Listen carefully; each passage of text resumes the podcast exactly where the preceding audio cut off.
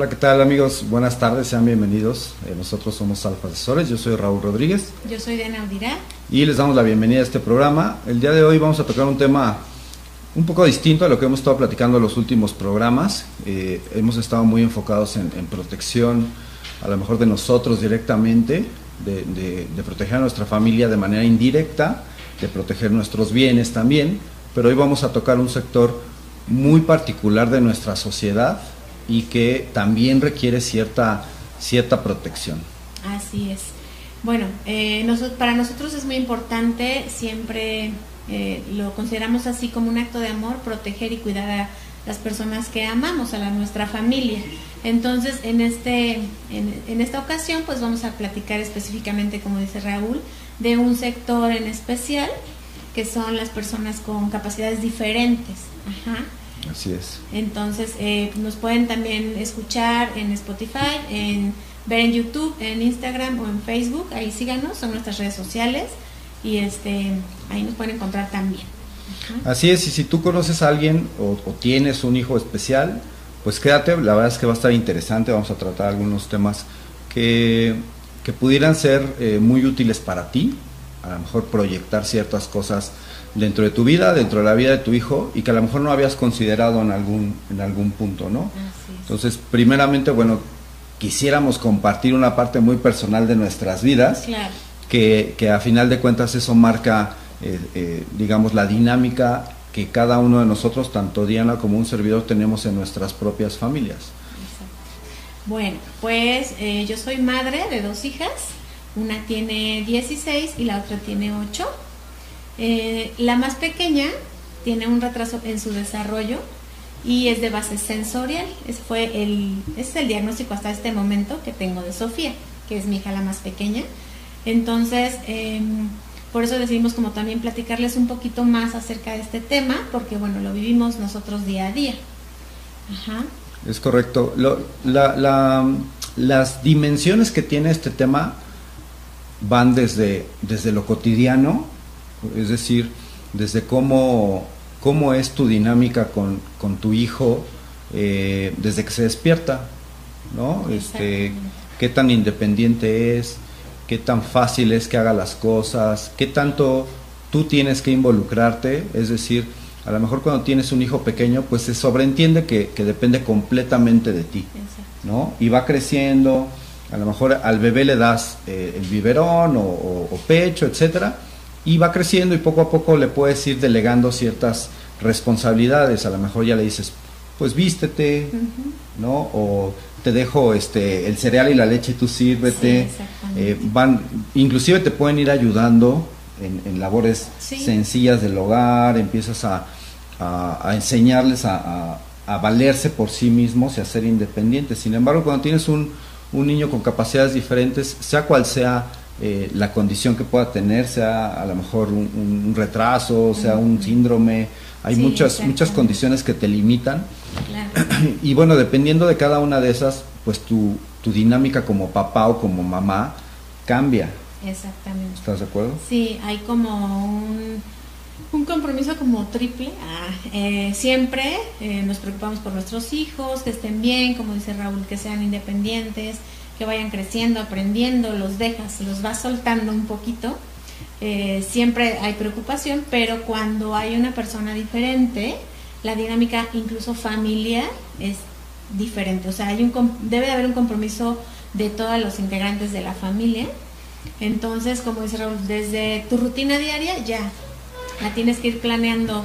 Eh, por ejemplo, en mi caso, con Sofía es, yo me despierto, y ya estoy pensando, ¿no? Ya le tengo que hablar con tanto tiempo de anticipación, este, tal vez ponerle una canción, tal vez cantarle una canción, tal vez hablarle como si fuera su muñeca favorita, hacer como la voz de su muñeca y, y hacer toda una dinámica para que ella pueda despertar este, sin llorar, sin enojarse, ya. Sepa que lo que continúa es la escuela, ¿no? Que ahí empieza, oye Sofi, nos toca este, conectarnos con la maestra, a veces no quiere, a veces sí quiere, a veces tiene mucho sueño, entonces sí nos damos cuenta que la dinámica y, la rutina diaria es muy diferente a, cuando tienes un niño o un hijo así, diferente. Claro. que, que a final de cuentas, eh, pues tú los amas, el, programa de hoy lo titulamos Actos de Amor porque eh, la vida de cualquier padre, independientemente si tiene o no condiciones distintas, pues es, es eso, está llena de actos de amor, ¿no? Desde traerlo al mundo, cuidarlo, etcétera, proveerle de lo que necesita, son actos de amor. Sin embargo, hay actos de amor más prolongados que otros y eso depende de, la condición de cada niño. Por ejemplo, en mi caso, pues mi hijo eh, tiene síndrome de Asperger, que es parte del trastorno del espectro ah, autista y que este, este trastorno o, este TEA eh, pues va en, diferentes dimensiones. Y entonces esas dimensiones o esos niveles determinan qué tan funcional es una persona que tiene TEA eh, con la sociedad, qué tanto puede interactuar con, con, otros sectores, con otros niños, eh, cambia la dinámica, por ejemplo, entre padre e hijo, la, la, relación que puede tener de hermano y hermana o hermanos entre sí, eh, de la dinámica que tienen con los vecinos, de la dinámica que tienen en la escuela. y, entonces te pones a pensar que hoy la dinámica es, es distinta. Yo, por ejemplo, el primer día que, que mi hijo Santiago entró a la, al kinder, eh, ese mismo día nos mandaron llamar a mi esposa y a mí y entonces fuimos al siguiente día y bueno, ya había ahí este, una, una conducta distinta. Y esa fue la dinámica. Esa ha sido la dinámica desde los 3, 4 años que empezó a acudir al, colegio. En preescolar. Y que se ha mantenido y que, se ha incrementado inclusive al paso del tiempo. Eh, hoy a sus 11 años, pues igual, este, tiene una dinámica distinta, tanto en casa como con estos otros sectores que, que atañen su, su, comportamiento social. Sí, claro. Es que el, el, el desarrollo es diferente porque eh, eh, mi otra hija va creciendo, empiezas a delegarle como ciertas responsabilidades. Esta es tu tarea, siéntate a hacerla y uno pues hace sus cosas, trabajo, lo que tengan que hacer.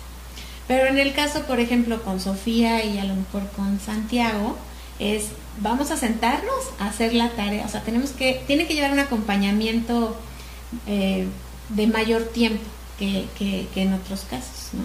Entonces, eh, pues como dice Raúl, son actos de amor los que los, nosotros como padres hacemos con todos nuestros hijos, no independientemente de la condición. Sin embargo, pues te das cuenta eh, que hay un poquito más de, pues tanto es, no es un sacrificio, sino de un compromiso. O sea, sabes que tienes un compromiso mayor con esa persona para que logres que esa personita sea independiente y se integre, ¿no? que es. lo que a veces nos sabemos que cuesta más trabajo, porque pueden tener eh, limitaciones tanto en el lenguaje, en la motricidad, en, eh, eh, por ejemplo, en la parte intelectual, en algunos casos. En el caso de Sofía, pues me ha tocado conocer varias mamitas que tienen también hijos con síndrome de Down, con algún otro tipo de síndrome, con espectro autista, entonces, nos damos cuenta que en esos papás hay un compromiso así impresionante y una preocupación, pues por nuestros hijos. ¿Mm? Una preocupación y una ocupación. A final de cuentas, aquí en este programa estamos tratando, más que el tema del niño especial, yo creo que es el papá o la mamá especiales. Sí, exactamente. Tú cuando tienes un hijo con estas características debes de ser un, papá especial. ¿Por qué? Porque, eh, como decía Diana, pues la dinámica entre las hermanas, ella la tiene que mediar, ella tiene que asegurarse de que, de que Sofía en este caso pues tenga todo, eh, digamos, a la mano, este, como más, más sencillo, de tal manera que su, que su interacción pueda ser eh, funcional, ¿no? Eh, en, este, en este caso. Y bueno, el padre especial, pues si bien eh, todos los padres en, general nos preocupamos por nuestros hijos, yo con mi otra hija pues igual, ¿no? Me preocupo por ciertas cosas, pero la preocupación con Santiago es a otra dimensión, a, a proyectarte otro tipo de situaciones.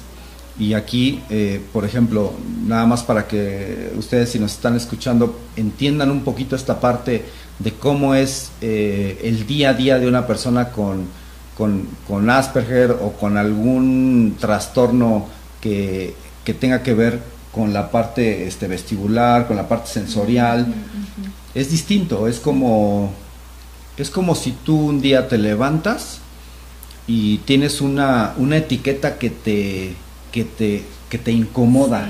Esa etiqueta que todos hemos tenido una playera que, que de repente tiene una rebaba o algo así que, que te incomoda en el cuello y, estás todo el día, ¿no? Así como que te, te, incomoda y te hace sentir mal. Eh, y a lo mejor llegas al trabajo o llegas a la escuela y te sientas y tu banca está desequilibrada, le falta una goma y entonces todo el día como que te estás moviendo, como que no, no, este, no está firme en algún momento. Y de repente eh, esa, esa misma situación eh, te hace marearte. Y entonces te mareas y estás todo el día medio desorientado, como que no sabes qué, qué, está pasando a tu alrededor. Y de repente hay un ruido que está haciendo tu compañero, ya sea de escuela o de trabajo, ya sabes, el típico este que está moviendo el pie, ¿no? Por ansiedad o por alguna situación, o simplemente está pasando el tiempo y la persona de al lado se pone ansiosa y entonces empieza a pegar tac, tac, tac, tac, tac, tac, con la ah. pluma, con el, con el pie, etcétera. Y para las personas que tienen, este, digamos, eh, desequilibrado este sistema este, sensorial, pues entonces ese ruido se vuelve como si estuvieras en pleno periférico y todos estuvieran sonando al mismo tiempo sus claxon, ¿no? Entonces, imagínate ese, ese momento, esa es la vida de una persona que, tiene desequilibrado el, sistema, sensorial. Entonces es muy incómodo, o sea, entonces obviamente son niños más irritables, son niños que cualquiera, si de por sí en, nuestro país hay mucho bullying, ¿no? hay, hay, mucho problema de ese tipo, que siempre lo ha habido, pero ahora nos estamos dando más cuenta de, este tipo de cosas, entonces pues alguien ya sabe que, que, que el niño es este es más sensible en este caso y pues no falta el, compañero que pues aprovecha de eso y va y le grita en la oreja y es como si le, retumbara aquí una este, la campana de dolores. Sí exactamente. Sí exacto. Es, es como yo a veces trato de explicarlo es como si es como si tuviera Superman con su oído biónico pero pero no escucha, no es así como que perfecto, sino que escucha con, en una dimensión como si fuera, o sea, mayor. O sea, realmente les llega a, molestar, a doler el, este, esos sonidos, ¿no? Igual ciertos cambios de luz, como texturas, ropa, colores. Entonces es como ir buscando, tratamos siempre de como de, como papás de que crezcan, de que sean independientes, de que se adapten, porque tampoco los podemos tener en una burbuja, ¿no? Al final deben de ir ellos también aprendiendo a regular ese sistema y aprendiendo a adaptarse. Entonces, la preocupación como papás, pues es justamente esa, ¿no? El, poder estar con ellos en cada etapa de su vida, acompañarlos, o sea, verlos crecer, que logren también sus metas y este principalmente que sean independientes, o sea, que sean capaces de yo me levanto, me hago un desayuno, eh, tiendo mi cama, pero así. Pero sabemos que es como un proceso complicado porque ellos pueden despertar y aunque saben que sigue tender la cama, tal vez ya se distrajeron con otra cosa, ¿no?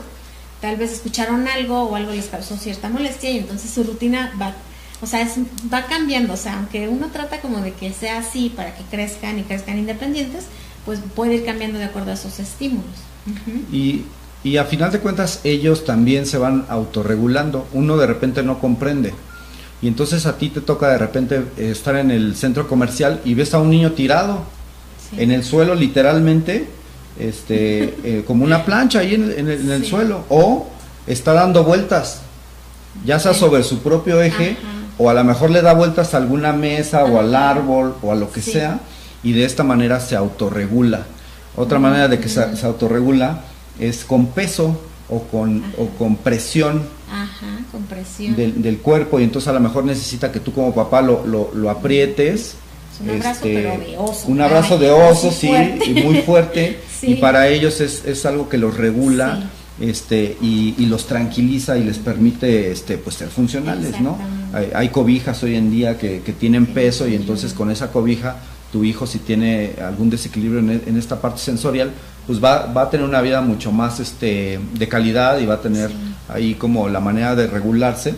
Y, y como son niños muy irritables, pasan por niños malcriados, ah, pasan por niños berrinchudos. y tú como papá pasas por por este por papá condescendiente y pues no le dice nada. y etcétera. Pues no no es que no le digas nada o sea le puedes decir pero pues a final de cuentas va a ser este como un mal espectáculo del niño y va a ser un mal espectáculo del papá. Entonces a final de cuentas tú tienes que ser eh, consciente de la situación de, de, tu hijo.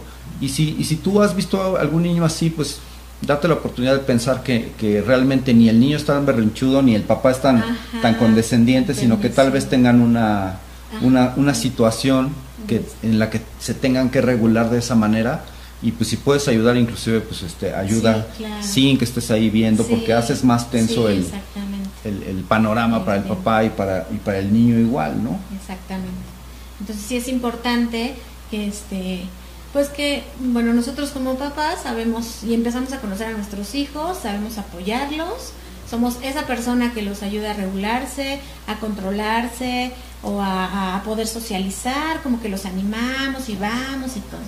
Pero, este, pues sabemos que ese rol que tenemos los papás es muy importante, o sea, tú em, sabemos que, o sea, lo importante que tú eres en la vida de tu hijo. Ajá, sí, por supuesto Ahí es, eso, es, eso es muy importante, que tú consideres que eres una persona importante, que el, que tú estés presente para él, pues es muy importante o para ella.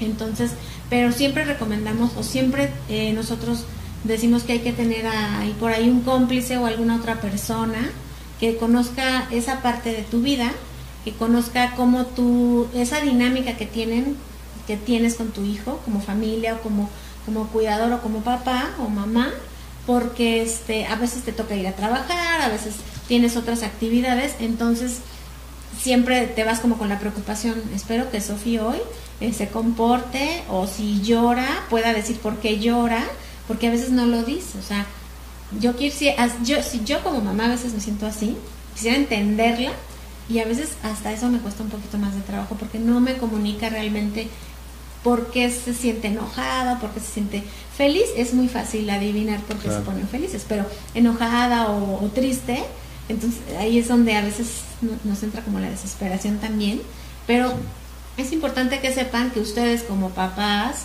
son muy importantes en la vida de esa persona. Sí, estos niños son, eh, digamos que tienen picos de, de actividad o de, o de emociones muy marcados, como decía Diana, pues a veces a la alza o a la baja, ¿no? Al vez están muy felices, pero también pueden estar irascibles, pueden estar enojados, pueden estar este, tristes también, eh, deprimidos inclusive.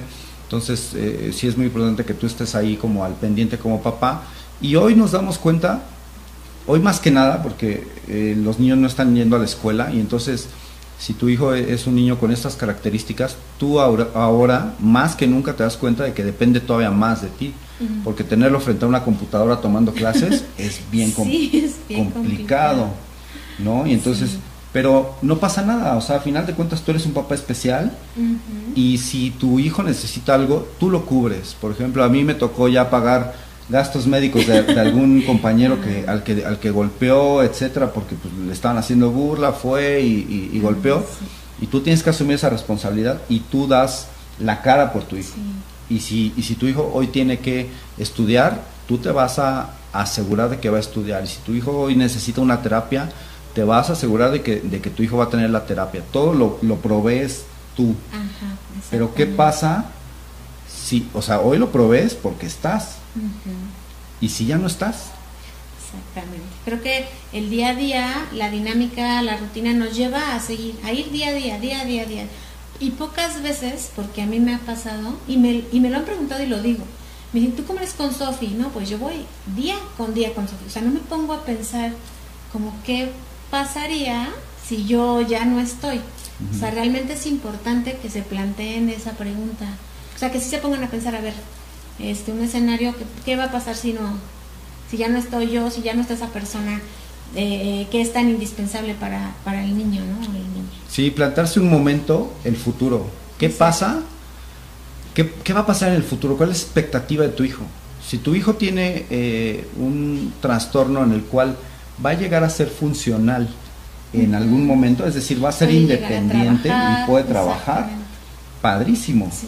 Hoy en día hay, instituciones, hay iniciativas, inclusive hay emprendedores donde están poniendo negocios o proyectos este, en donde se incluyen este tipo de personas. Y entonces tú ves eh, a chicos con síndrome de Down ya trabajando en una cafetería, en una fábrica de algo, en un, taller, en cosas muy, muy positivas y entonces de alguna manera pues son independientes, pero no todos tienen esa, eh, digamos, esa expectativa. Entonces tú te tienes que preguntar, eh, de acuerdo a lo que estás viviendo hoy, ¿cuál es la expectativa para tu hijo de aquí a 15, 20 años que él ya sea mayor de edad? Es decir, cuando, cuando tu hijo tenga 25 años, si ya va a ser independiente. Y si no va a ser independiente, ¿cuántos años vas a tener tú? Exacto. ¿No? Porque a lo mejor digo, bueno, este, no importa. No importa que mi hijo nunca vaya a ser independiente, porque me tiene a mí. Y qué padre, pero si a los 25 años tú vas a tener 70, pues ya te va a quedar menos tiempo, menos energía, menos capacidad económica. y entonces, ¿qué, va a pasar? Y pon tú que no llegues a esos 25 años. ¿Qué pasa si tu hijo tiene 10 años, es especial y en un año tú falleces? Sí. Entonces, este tipo de cosas, plantéatelo, piénsalo, eh, realmente son muy importantes porque hoy tú eres un papá especial y como papá especial tienes que pensar en ese tipo de cosas. Entonces lo que nosotros estamos haciendo eh, es que vamos a, hacer un taller en el cual te invitamos. Eh, van a aparecer eh, nuestros, creo que no vienen en la presentación, pero ahorita te vamos a hacer nuestros números y o en, cualquiera de las redes sociales nos puedes este, ubicar mándanos un mensaje y te vamos a dar la información. Este taller es personalizado porque cada niño especial pues es eso, es especial y es diferente a todos los demás y puede tener un grado de, complejidad mayor o menor. Y entonces de ahí te vamos a decir cómo es que podemos planear un mejor futuro para ti, para tu familia, pero sobre todo para ese chico especial que tú tienes, que Dios te regaló y que tú tienes la responsabilidad de que tenga una vida lo más plena posible. Exactamente. Sí, sabemos que hay un compromiso ahí muy fuerte, una preocupación muy fuerte también. Entonces, em, es importante que sí consideres esa parte de eh, qué pasa si el día de mañana yo ya no estoy, o sea, toco madera, ¿qué va a pasar con Sofía? ¿no? Entonces, es importante que se lo pregunten, que lo piensen, que nos, nos sigan en redes sociales, vamos a dar estos talleres para que ustedes sepan cómo poder planificar esa parte. En el caso de que ya no estén, pero te sientas con la tranquilidad de que él va a poder lograr eh, ser funcional o no, o las metas que, que, se vaya poniendo, porque son diferentes y nos pueden sorprender. Sí, definitivamente. La idea del taller es mucho que tú nos compartas cuáles son esas metas que te estás planteando para ti, para tu familia, para tu hijo y que juntos las, las planifiquemos. Se puede, sí se puede hacer eh, cosas padrísimas con, con, nuestros hijos que son especiales y solamente es cuestión de que tú te des oportunidad eh, de escuchar de qué se trata todo esto. Nosotros sabemos perfectamente cómo, cómo es el, el, tema, cómo, cómo es el día a día, pero que pensemos más allá del día a día. O sea, e, esa parte es bien importante, importante, porque sí es cierto, casi todos los papás especiales estamos en el día a día y siempre buscamos ¿no? una alternativa, una nueva eh, metodología en cuanto a terapias, algo, este, no sé, cuestiones este, alternativas, ¿no? Herbolaria, ah, este, acupuntura, este, cuestiones de los chuchitos, ¿cómo se llaman? Eh, homeopatía. homeopatía. Y bueno, la, la, ciencia médica en general, tal como está, este, la, no sé, los biopsiquiatras, este, la psicología, etcétera todo, todo suma y, yo creo que como papá especial nunca descartas nada. O sea, yo creo que, por ejemplo, yo por lo menos en mi caso, estuvimos navegando entre uno, otro especialista, y luego nos rebotaban y nos regresábamos, hasta que ya más o menos le dieron un, este, un diagnóstico acertado. Y bueno, pues mi teléfono es 55 74 34 99 68. Mi teléfono es 55 32 29 31 09. Y estamos para servirles amigos, que tengan muy bonita semana. Cuídense. Cuídense mucho. Bye. Bye.